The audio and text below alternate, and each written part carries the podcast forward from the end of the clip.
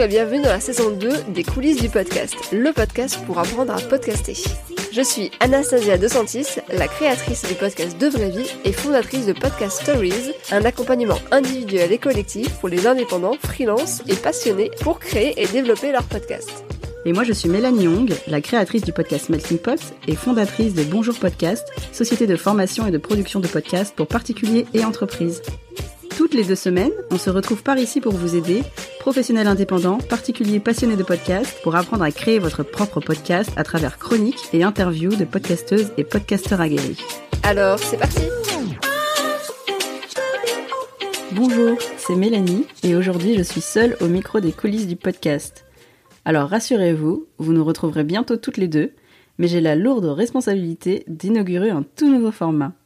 Une fois par mois, entre deux chroniques thématiques, Anastasia ou moi-même, nous vous proposerons une interview exclusive d'une ou d'un podcasteur de renom pour découvrir son parcours, les coulisses de son podcast et ses précieux conseils. On espère vraiment que ce nouveau format vous plaira. Et avant de vous présenter notre invité du jour, je tenais à remercier l'une ou l'un d'entre vous pour son commentaire sur Apple Podcast. Aujourd'hui, c'est So Swim qui nous a écrit, ou plutôt qui vous a écrit.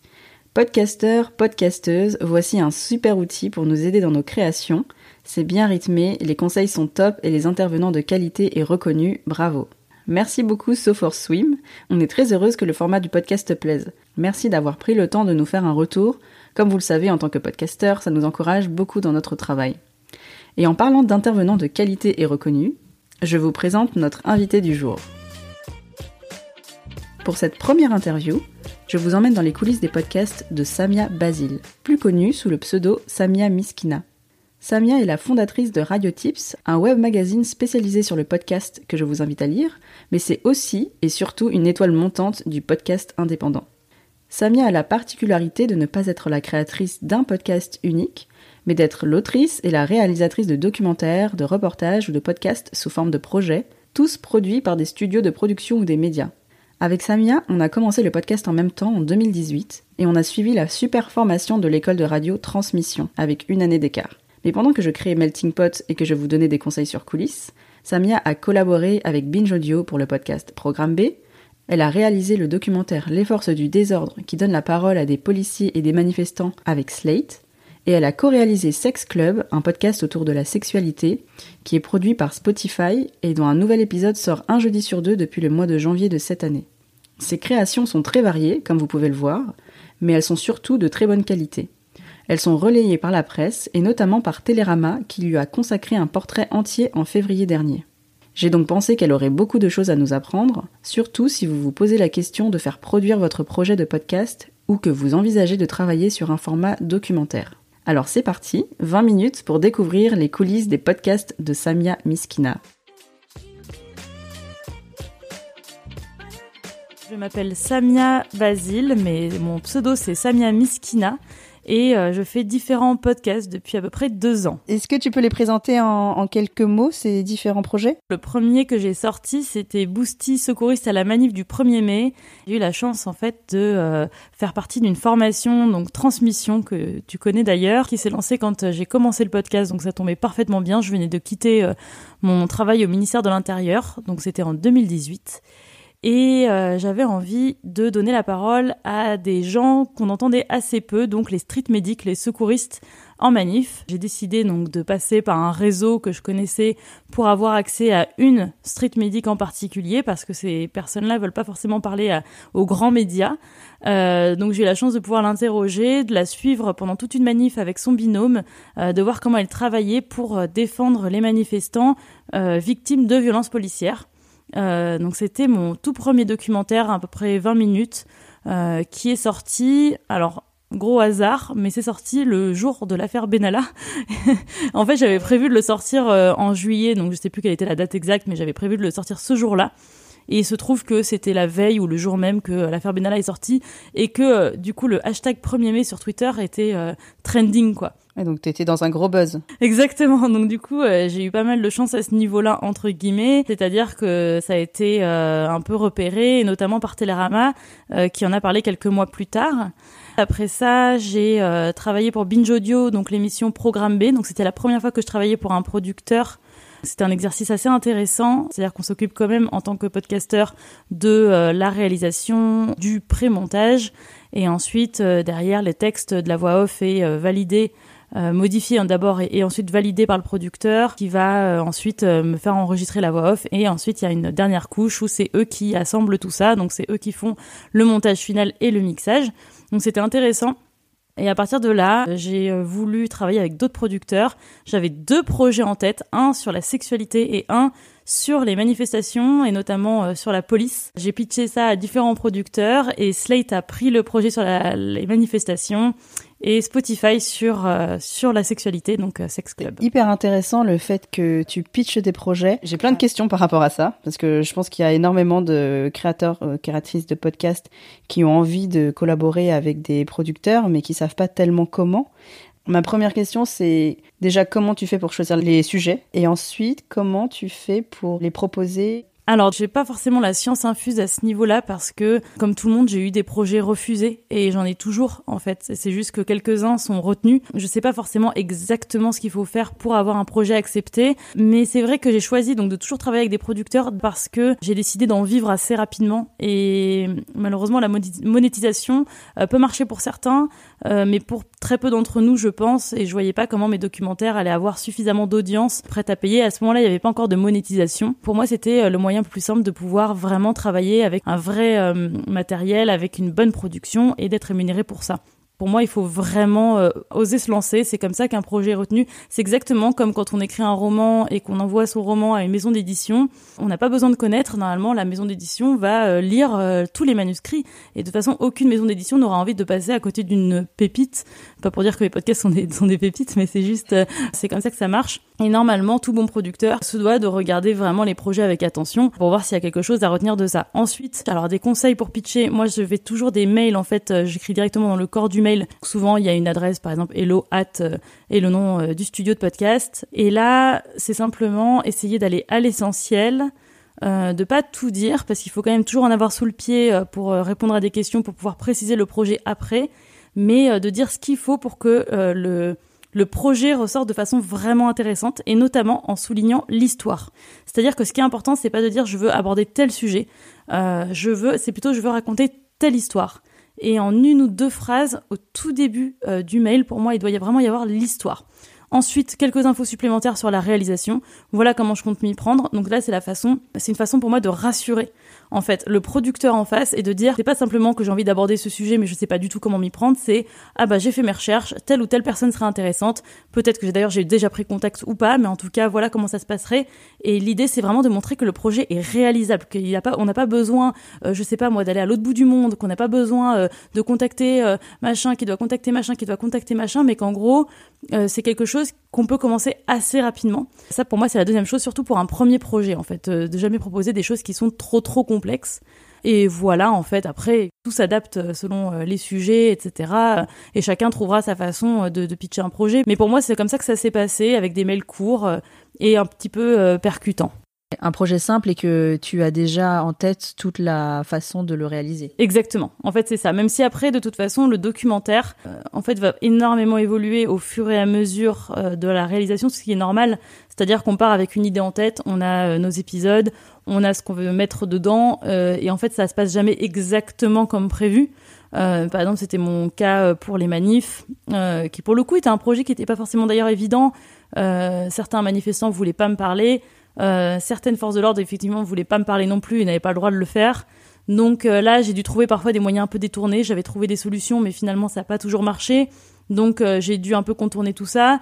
J'ai pas forcément eu des personnes qui disaient exactement ce à quoi je m'attendais non plus. Donc ça c'est important, c'est à prendre en compte. Et de toute façon, le documentaire implique toujours une réécriture en aval. Toujours au moment du montage, il y a une réécriture. Mais il faut quand même partir avec quelque chose. Parce que sinon on va partir tous azimuts. On peut passer euh, des années en fait à enregistrer euh, sur un sujet. Donc il faut quand même avoir une idée claire en tête. Après, il faut quand même se laisser surprendre par le sujet et aller dans la direction que nous a proposé notre, euh, notre sujet. Ce que tu dis, c'est qu'il faut avoir une vision assez précise pour pas partir dans tous les sens, mais rester adaptable pour pas être rigide non plus et modifier le projet après avoir eu les, les différentes interviews par exemple. Ouais, c'est exactement ça, exactement. Tu as parfaitement résumé. Quand tu réalises, c'est accepté, tu es dans vraiment le, le vif du sujet, Est-ce que tu es libre de la façon dont tu travailles ou après tu as une sorte de relecture, de ligne directrice? Alors ouais, il y a toujours une relecture plus ou moins forte. Là où j'ai trouvé qu'elle était la plus forte, c'était avec Slate, ce qui est normal. Slate est un, média, c'est des journalistes, euh, c'est leur métier. Donc là, je travaillais en collaboration étroite avec le responsable podcast, mais aussi le rédacteur en chef directement. C'était pour moi d'ailleurs quelque chose de très important. C'est aussi pour ça que j'ai voulu travailler avec Slate pour ce projet en particulier. Pour moi, les manifestations, les gilets jaunes, c'était un sujet qui était assez délicat à traiter. On était en plein dans la crise encore, et donc il fallait quelqu'un pour euh, vérifier effectivement ce que je faisais, euh, vérifier ce que j'affirmais. Euh, je voulais pas commettre d'impair. Donc même si c'est un sujet que je maîtrisais très très bien en tant que manifestante, c'est jamais pareil en fait quand on le traite comme journaliste. Donc oui, là il y a eu énormément, énormément de relecture, de travail sur le, texte de la voix off, sur pas mal de choses comme ça. Après, euh, toute la partie des, des extraits que j'ai sélectionnés, c'est moi qui les ai sélectionnés, ce que j'ai trouvé pertinent, etc. Donc j'avais quand même une, liberté à ce niveau-là. Et il y a eu aussi quand même des négociations. Il y a des moments où on m'a demandé de modifier telle ou telle chose. J'ai négocié, j'ai justifié euh, pourquoi je voulais les garder, si vraiment je voulais les garder. Euh, c'est ça en fait, c'est vraiment une discussion. C'est pas simplement qu'on va nous dire, il y a personne qui est là pour nous dire ah non, tu vas faire comme ça et puis euh, point barre. En fait, c'est tout. En général, tout le monde est ouvert à la discussion et du moment que quelque chose se justifie, c'est bon. En fait, il faut juste avoir les arguments en face. Par contre, il y a plein de fois où en fait on m'a suggéré de modifier des choses et je trouvais que c'était tout à fait pertinent. Euh, donc euh, j'ai modifié sans problème. Donc voilà, c'est un vrai travail euh, constant comme ça. Pour pour Sex Club, pour Spotify, j'ai un peu plus de latitude parce que c'est pas un travail journalistique, c'est pas du tout mon but là cette fois-ci, c'est plus de faire un travail un peu artistique avec une ambiance, plongée dans des expériences particulières. Donc il n'y a pas besoin forcément d'avoir le même suivi éditorial derrière. Donc ça dépend aussi énormément des projets.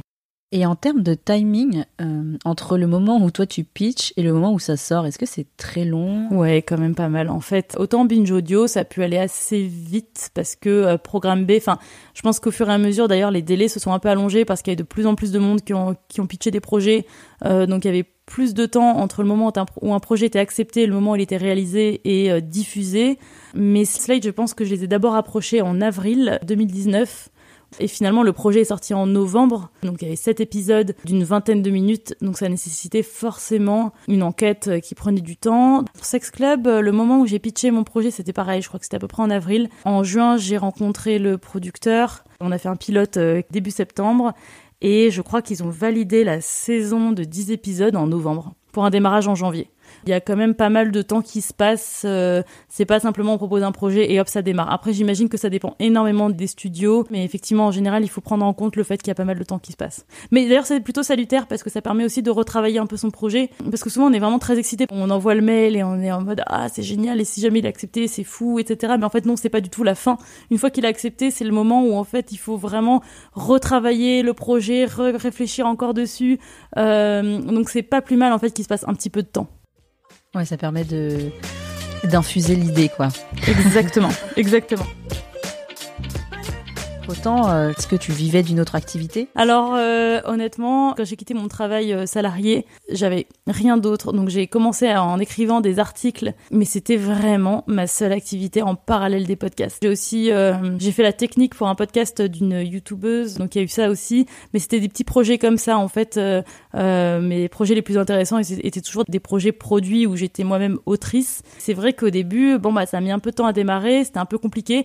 Au départ, pour être honnête, j'avais sur euh, mon copain de l'époque avec qui je vivais euh, quand j'ai quitté mon travail. Et euh, en gros c'était lui qui était censé un petit peu bah, nous aider en fait dans cette situation financière quand j'avais quand je quittais mon travail. Et puis finalement on s'est séparés au bout de quelques mois. Donc je me suis retrouvée à retourner chez mes parents et à me dire bon bah voilà j'assume mes choix. J'ai décidé de quitter mon travail salarié et maintenant va falloir que je trouve un moyen de vivre de tout ça.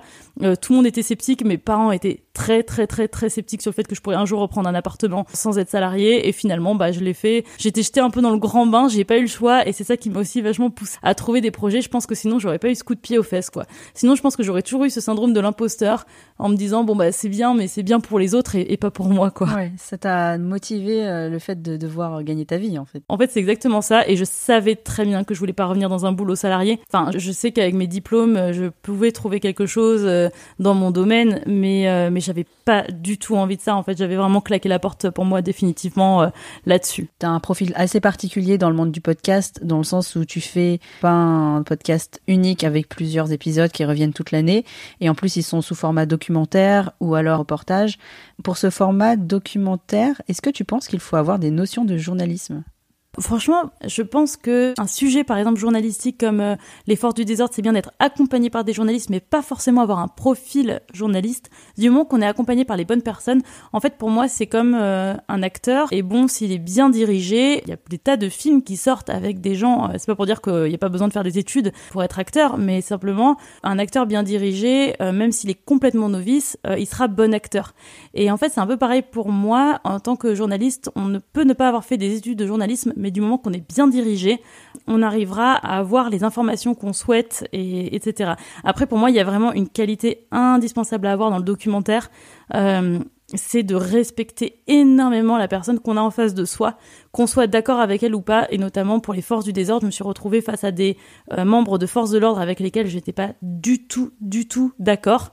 Mais en fait, il faut toujours voir en fait l'humain qui est en face de soi, toujours, toujours, toujours, et avoir une espèce de bienveillance. En fait, c'est vraiment une bienveillance. Donc pour moi, plus que une formation très poussée en journalisme, ce qu'il faut pour le documentaire, c'est vraiment une bienveillance et avoir envie de euh, discuter avec la personne, mais aussi de respecter la personne. Euh, il y a quelque chose que je supporte pas aussi, c'est euh, essayer euh, d'avoir des infos à tout prix. Pour euh, les deux sujets, euh, les forces du désordre et pour la sexualité, c'est des sujets pour lesquels j'ai pas envie que les gens se retrouvent à me dire des choses en fait qu'ils vont regretter par la suite. Donc euh, je supporte pas en fait les journalistes qui vont aller chercher la petite bête, etc. Enfin, sauf si c'est des, des, grands puissants qui effectivement euh, fait pas mal de choses ou de toute façon sont très entraînés et savent très bien comment pratiquer la langue de bois. Si c'est des gens beaucoup plus anonymes, je pense que c'est hyper important de respecter leurs limites. Donc ça pour moi c'est hyper important dans le documentaire, c'est respecter les limites des gens. la bienveillance et l'empathie. Pour faire une bonne interview, finalement, c'est pas forcément être journaliste, mais être euh, empathique. J'ai l'impression que tu, tu rejoins un peu ça. En fait, c'est exactement ça. Tu as mis le mot, euh, l'empathie, je l'ai pas prononcé, mais c'est exactement ça. C'est l'empathie, se mettre à la place de l'autre. Ne pas insister, en fait. Si la personne n'a pas envie de parler, si la personne a envie d'arrêter l'interview, si la personne refuse une interview aussi, c'est hyper important de ne pas insister. C'est intéressant pour personne, en fait, euh, de forcer quelqu'un. Ne pas manipuler non plus c'est pas la peine de dire par exemple non euh, t'inquiète pas on te reconnaîtra pas c'est pas vrai en fait on peut changer les noms autant de fois qu'on veut une personne sera toujours reconnaissable à moins qu'on modifie sa voix moi je, je, suis un peu contre modifier les voix et donc je dis d'emblée oui en fait il est possible qu'en vous écoutant on vous reconnaisse si jamais on pose la question c'est important de pas manipuler de de vraiment vraiment respecter la personne qu'on a en face de soi. C'est super, j'ai même pas besoin de te demander un conseil pour les podcasteurs, tu l'as donné. j'ai deux autres questions.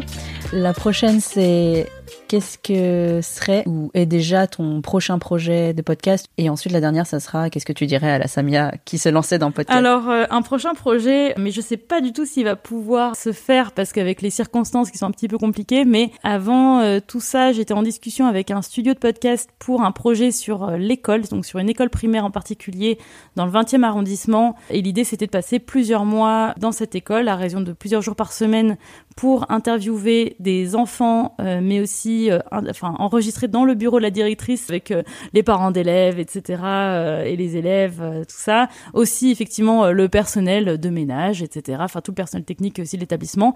Et en fait de voir un petit peu la vie d'une école dans la classe, dans la cour de récré.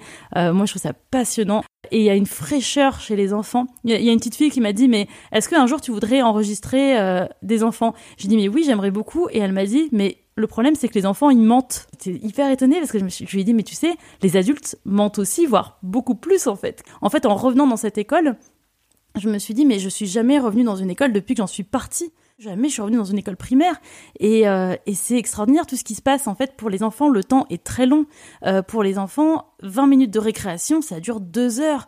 Euh, une journée à l'école, mais ça dure mais énormément. Enfin, ça dure une semaine en fait. Enfin, pour eux, il se passe énormément de choses. C'est aussi pour ça que le soir, ils ont beaucoup de choses à raconter à leurs parents.